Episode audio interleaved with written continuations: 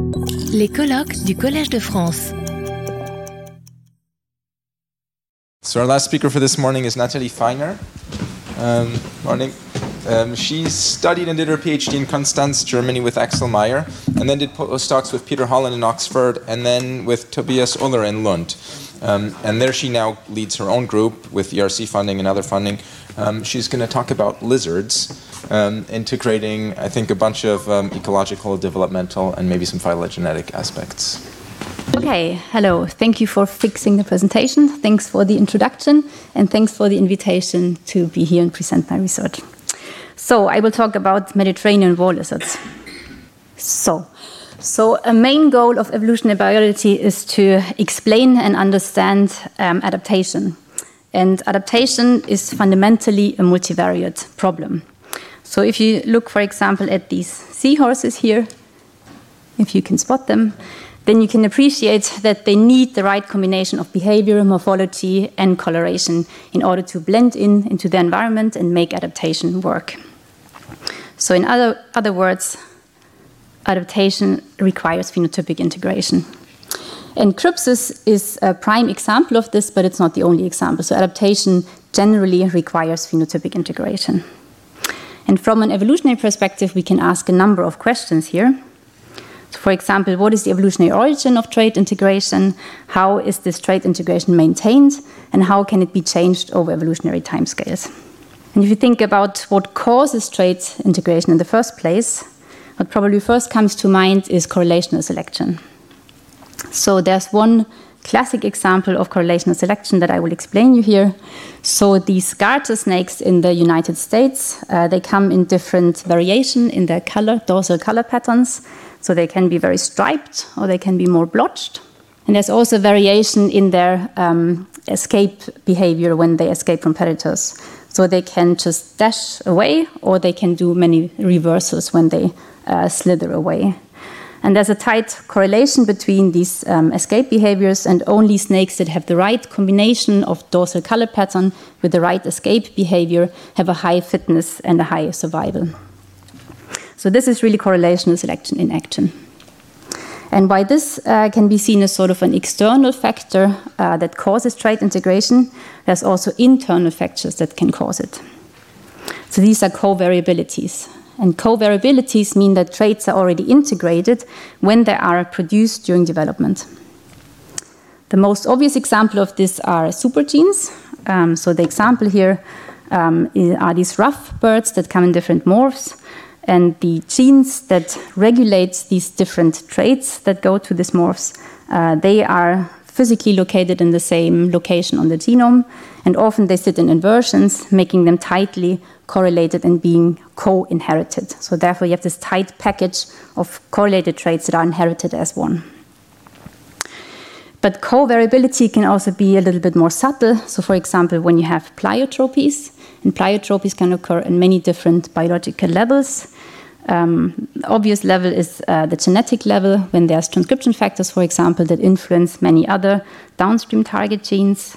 At the physiological level, when hormones influence many other biological functions.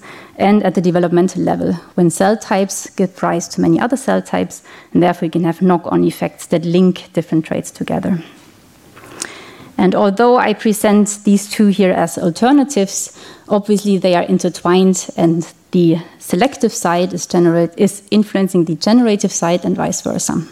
So these are really fundamentally two sides of the same coin. So I've given you a little bit of a um, sort of uh, conceptual background here to phenotypic integration.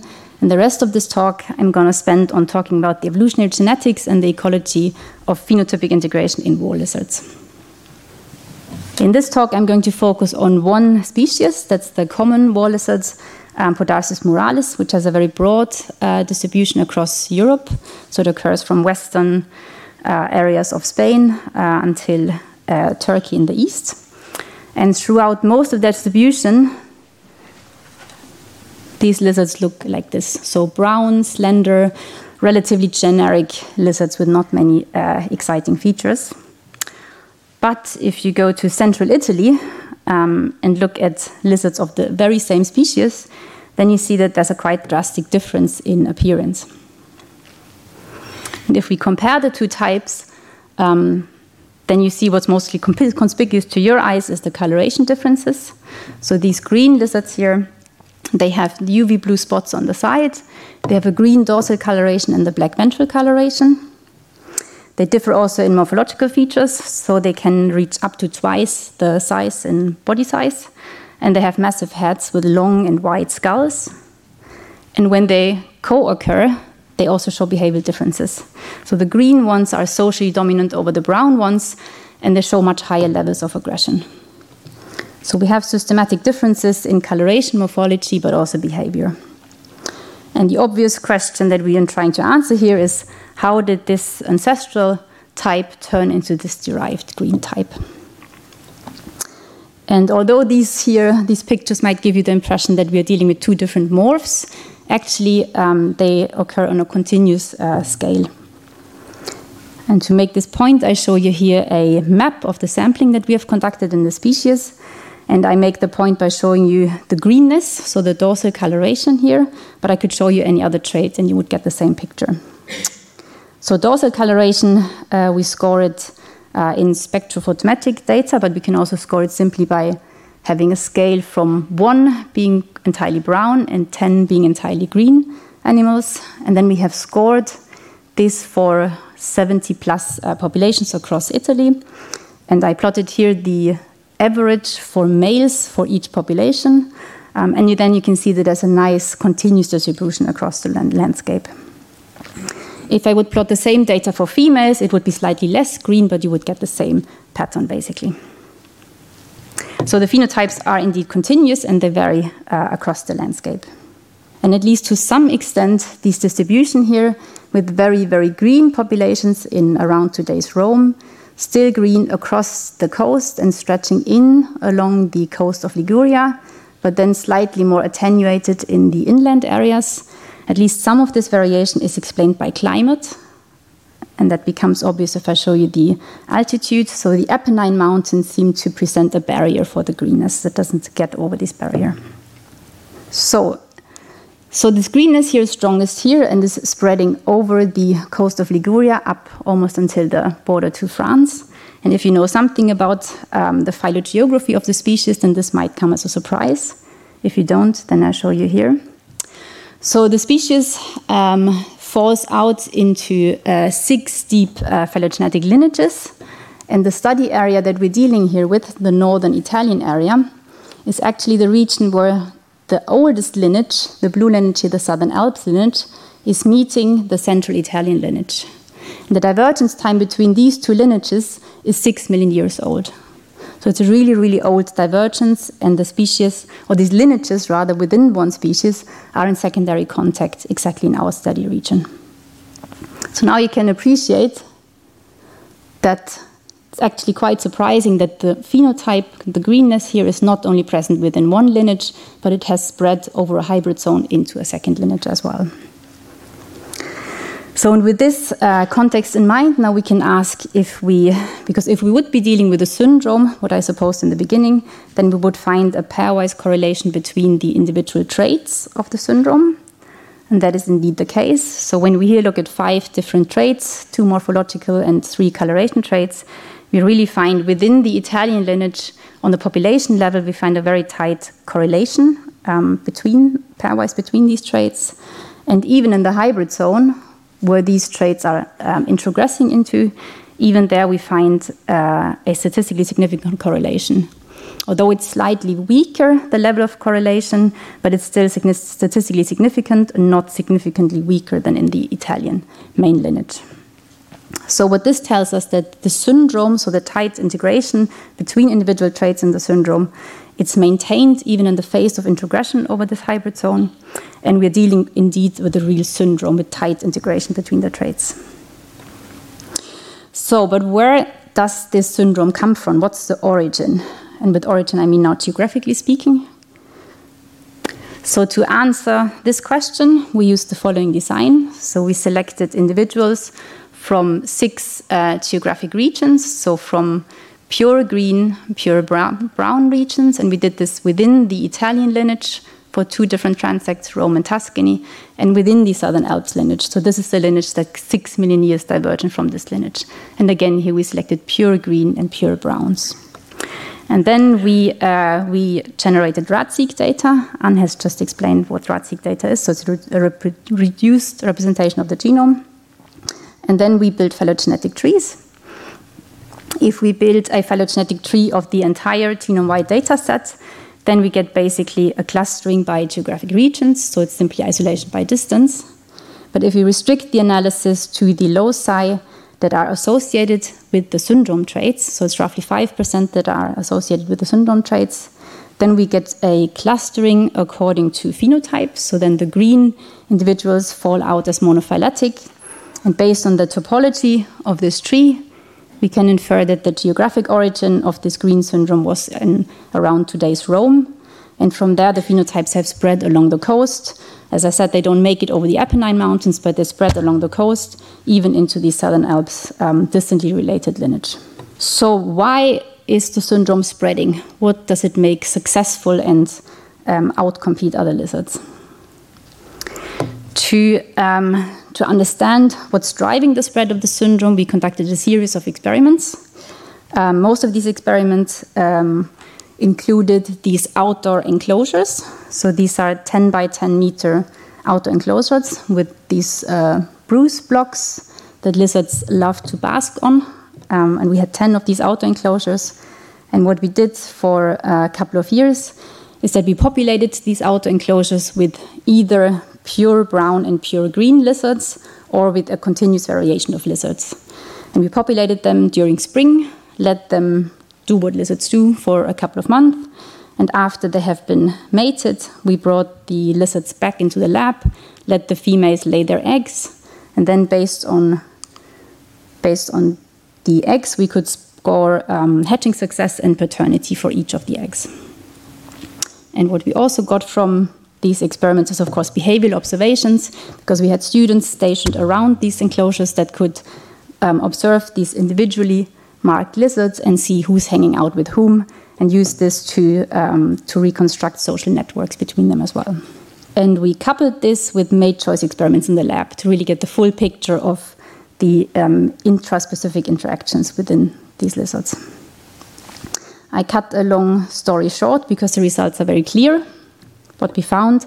Number one, we found that within males, the syndrome traits are associated with higher reproductive success. So the higher a male scores on the blackness or on the lateral blue spots, um, spots scale, um, the more offspring they would reproduce.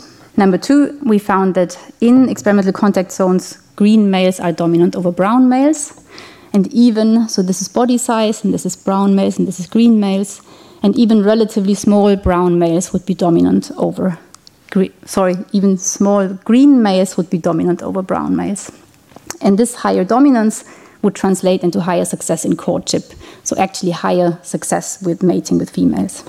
And number three, we found that in experimental contact zones, so when we had brown and pure brown and pure greens um, within one enclosure, then we found that the mating is assortative, so meaning that the green females would predominantly have offspring with green males and brown females predominantly with brown fathers.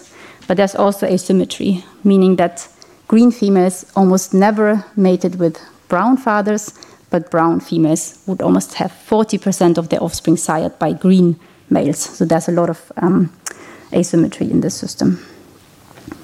So, what we conclude from this is that sexual selection is mediated by male male competition, and there's an absence of female mate choice, and that this sexual selection is actually driving the asymmetric gene flow that's pushing the green phenotypes into this distantly related lineage in the hybrid zone. And from this, we can generate prediction about gene flow in the hybrid zone, which holds up remarkably well, and is published in this, in this paper. So, finally, what is the genomic basis of the syndrome? So to answer this question, it was very helpful to have the introgression in the hybrid zone because what that actually constitutes is an, like like natural outcross experiment, and it gives us a very high power to identify actually causal loci of the syndrome. The design uh, that we adopted here was that we used the same setting as before. Um, so we had pure green and pure brown for three different um, paired transects And for 60 individuals across this design, uh, we generated whole genome resequence data, and then we did FST outlier scans in paired um, analysis here. I show you the results here visualized uh, first as a Manhattan plot. So we analyzed the data in each lineage specifically. So what we found is that there's a number of peaks of association that you see. Many of the peaks are um, specific for each lineage, but we also find a number of uh, peaks that are shared between the two lineages. And that's what we would expect, because we would expect a shared origin and a shared genomic basis between the two lineages. If we look closer into these 86 genomic regions that are shared outliers between the lineages, and these 86 regions are associated with 86 genes, then we find that a bit more than half of them are actually annotated. So these are the ones that we can draw biological meaningful information from. None of these 47 annotated genes is an obvious coloration gene. Um, and we've also collected a big transcriptomic data set where we looked at um, transcriptomic differences between different colored skin patches. And none of the genes is popping up in these analyses. So we don't think that we have found any coloration gene per se. But a bit more of half of these genes, so 28 genes, have a link to neural crest cell biology. That got me very excited. Um, might not be obvious why, because you might think that um, these different traits have probably nothing in common. Coloration is based on pigment cells in the skin. The differences in heads uh, is based on cartilage and bones in the, in the skeleton of the skull. And the behavior is probably based on hormonal differences or neurological differences. But what all these traits actually share is that they develop from the same developmental cell type, and that's neural crest cells. So neural crest cells are a vertebrate-specific cell type. They originate in the early embryo when the neural tube closes at the crest of the neural tube, therefore the name. And these cells are um, interesting because they migrate out from the neural tube, they migrate out into different areas of the embryo, and then they differentiate and give rise to many different cell types. And these cell types are pigment cells in the skin, they are the um, the bone and cartilage forming cells in the skull, and there are these adrenal gland cells and nerval cells of the peripheral nervous system. So these cell types have clearly something to do with the coloration, morphology, and behavior that our lizards differ so strongly in.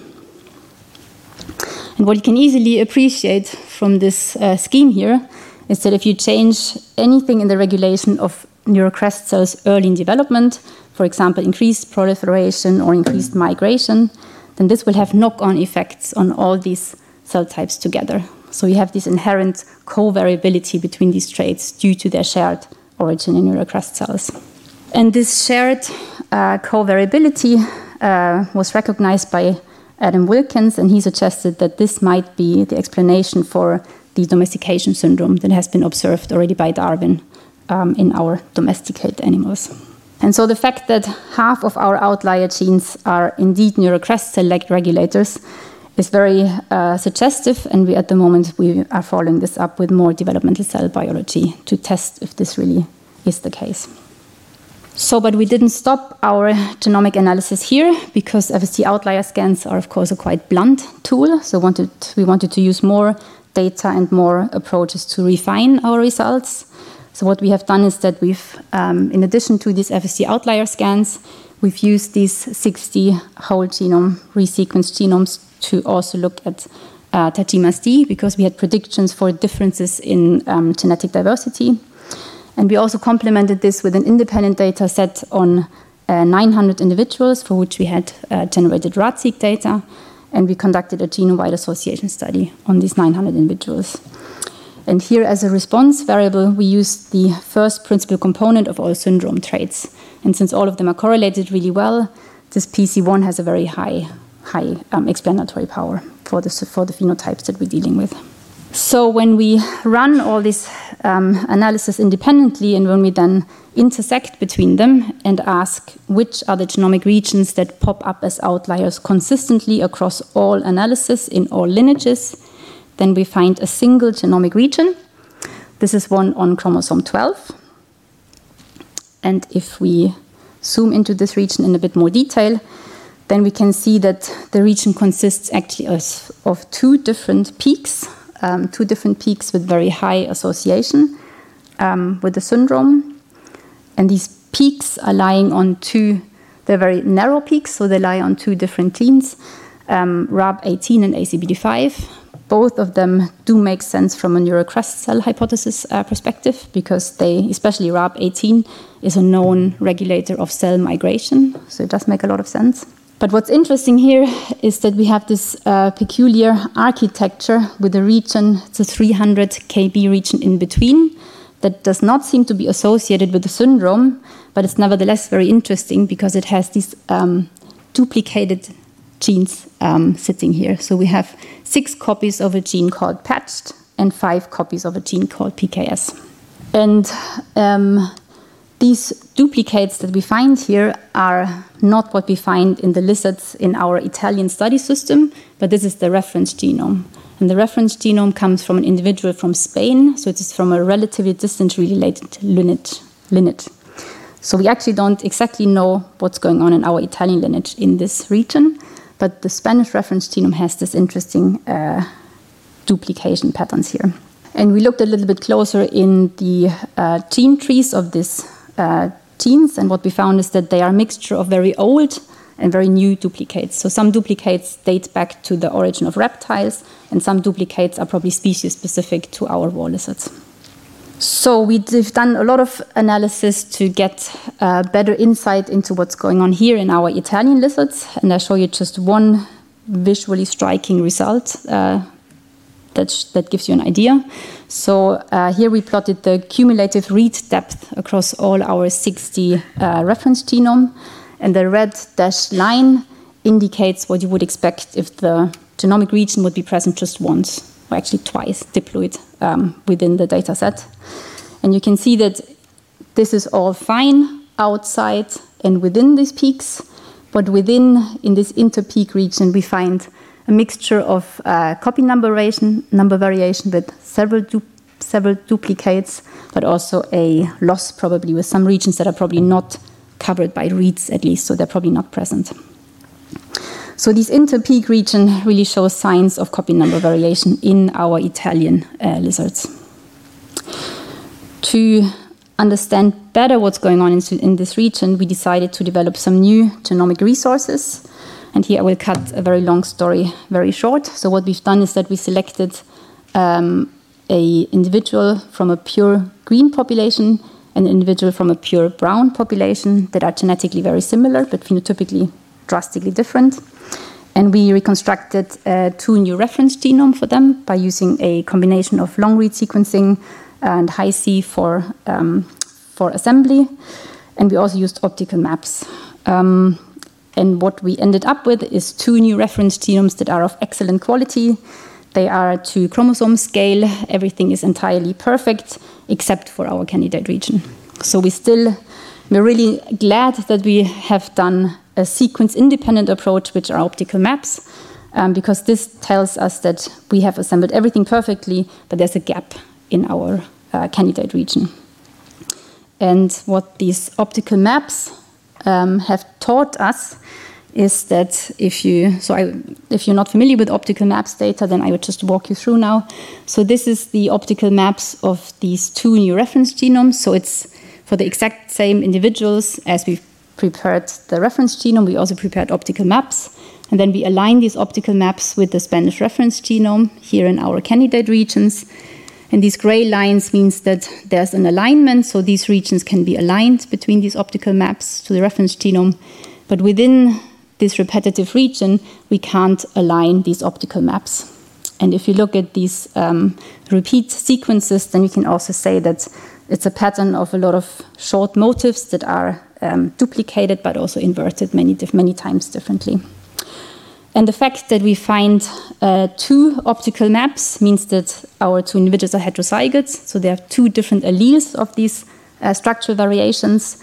And the fact that they have different so we have four different alleles here from two different individuals. That shows that the structural variation is segregating in the Italian population. And we're still trying to figure out exactly what this region has to do with these peaks that we see flanking this repetitive region.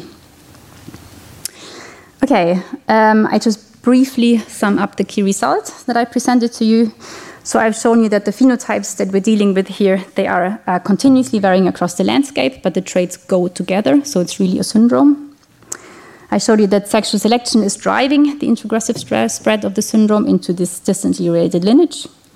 And I've shown you that the uh, genomic basis uh, is rather complex, but that we have a large proportion of these outlier genes um, that seem to regulate neural crest cell behavior.